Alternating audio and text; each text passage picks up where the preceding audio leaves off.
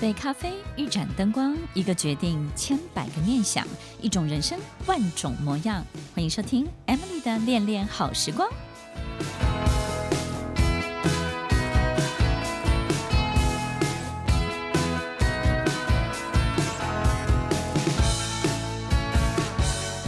欢迎收听《恋恋好时光》，我是 Emily，在每周六晚间八点到九点，与您在空中共度美好的时光。人生最后一道关卡，其实就是寂寞。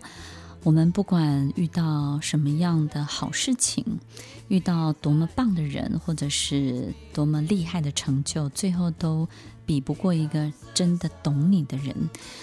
懂我们的人，总是能够在最适当的时候给我们最大的安慰，给我们心灵很棒的这种平静跟稳定。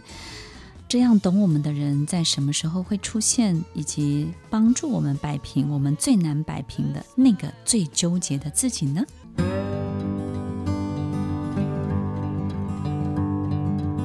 欢迎收听《恋恋好时光》，我是 Emily，在每周六晚间八点到九点，与您在空中共度美好的时光。懂我们的人，一定是爱我们的人，因为只有爱我们的人，爱你的人，他才愿意去懂你。你说不会啊？我身边有好多的朋友，或者是长官啊、同事啊、邻居，他也很懂我啊。但是大家有没有发现，就是有的人他知道你的性格，他也知道你的习惯，但是他会用你的习惯或是你性格当中的这种弱点来纠正你、处罚你、欺负你，或者是教训你，甚至是利用你。我们会发现，其实我们不不愿意在别人面前展现自己的脆弱，就是很怕别人，因为懂我们，因为知道我们，所以呢，就会把这个部分呢给暴露出来，让自己深陷在一种比较大的危险当中。但是真正懂我们的人，为什么是爱我们的人呢？你会发现，他其实就是因为懂你，所以他才不愿意去揭穿你。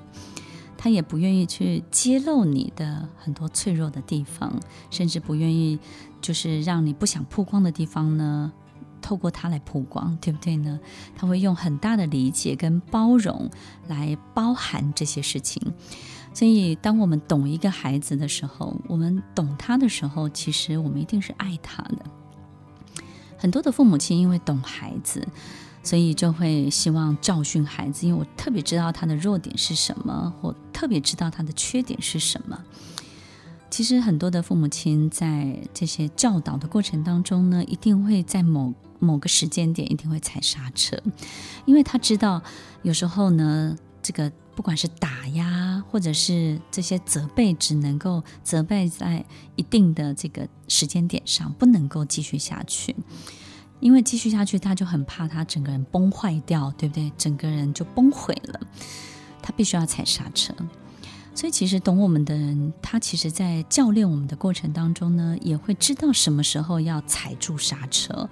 他知道我们什么时候会整个人就是在这样的这种脆弱感当中呢，退缩了、退却了，或甚至是放弃了。所以，其实一个知己，一个知道能够理解我们的人，是很难很难遇到的。而且呢，很多时候它都是阶段性的。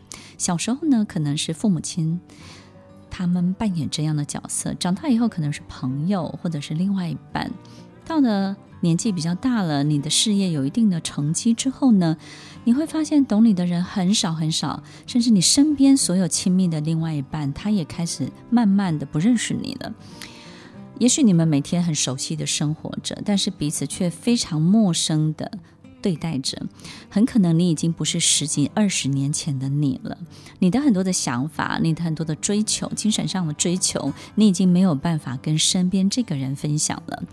所以你就进入一个很寂寞的阶段。这个寂寞的阶段就是你好像整个人分裂成两个不同的人。一方面呢，有一个。正常的自己，就是大家觉得如常的自己，在应付着生活当中所有的人事物。然后你也知道，这个如常的自己不能有太大的变化，以免引起身边的所有的人的这种担心，对不对呢？他们会会有危机感，他们会觉得你怎么了？所以，当你一切如常的时候，这一切就会稳定，就会安定。但是，也有一个骚动的自己，骚动的灵魂，在你五六十岁的时候，四五十岁的时候，一定会跑出来。那那个骚动的灵魂，骚动的自己是非常非常寂寞的，有太多的事情你没有办法跟别人分享，你也没有办法找到一个懂你的人，知道你在这个过程当中你的心路历程是什么，你的感受是什么，你最开心的东西是什么，你觉得最好玩的一切，它又发生了什么？有时候你兴冲冲的回到家，你很喜欢，很很想要跟另外一半分享这些东西。有时候你不是不爱他，但是你知道，其实你已经不是他认识的那个以前的自己了。所以，听众朋友，其实人生最后一道关卡，我们在人生的后半段都会遇到寂寞这件事情。你是如何摆平寂寞的呢？你会让寂寞这件事情吞噬你吗？你会把寂寞、把这个骚动的灵魂藏起来，然后告诉自己这一切都是幻想，这一切都是自己奢望。其实你应该回到你正常的生活，如常的生活。把自己变得就像没有感觉的人，就像傀儡一样，每天应付着、接招着，然后把所有一切的问题都解决得很好。于是你担任着一个好妈妈、好爸爸、好的主管、好的长官，但是你非常清楚知道，生命的后半段，你槁木死灰，你在行走的时候。如同没有生命的灵魂一样，然后你知道你再也没有办法发散出任何的花香了。如果全世界只剩下我们一个人，我们还会如常的刷牙、洗脸、洗澡，穿好衣服，然后把自己打理好吗？我觉得可能我们会放弃这一切，因为我们不知道这一切还有什么样的意义。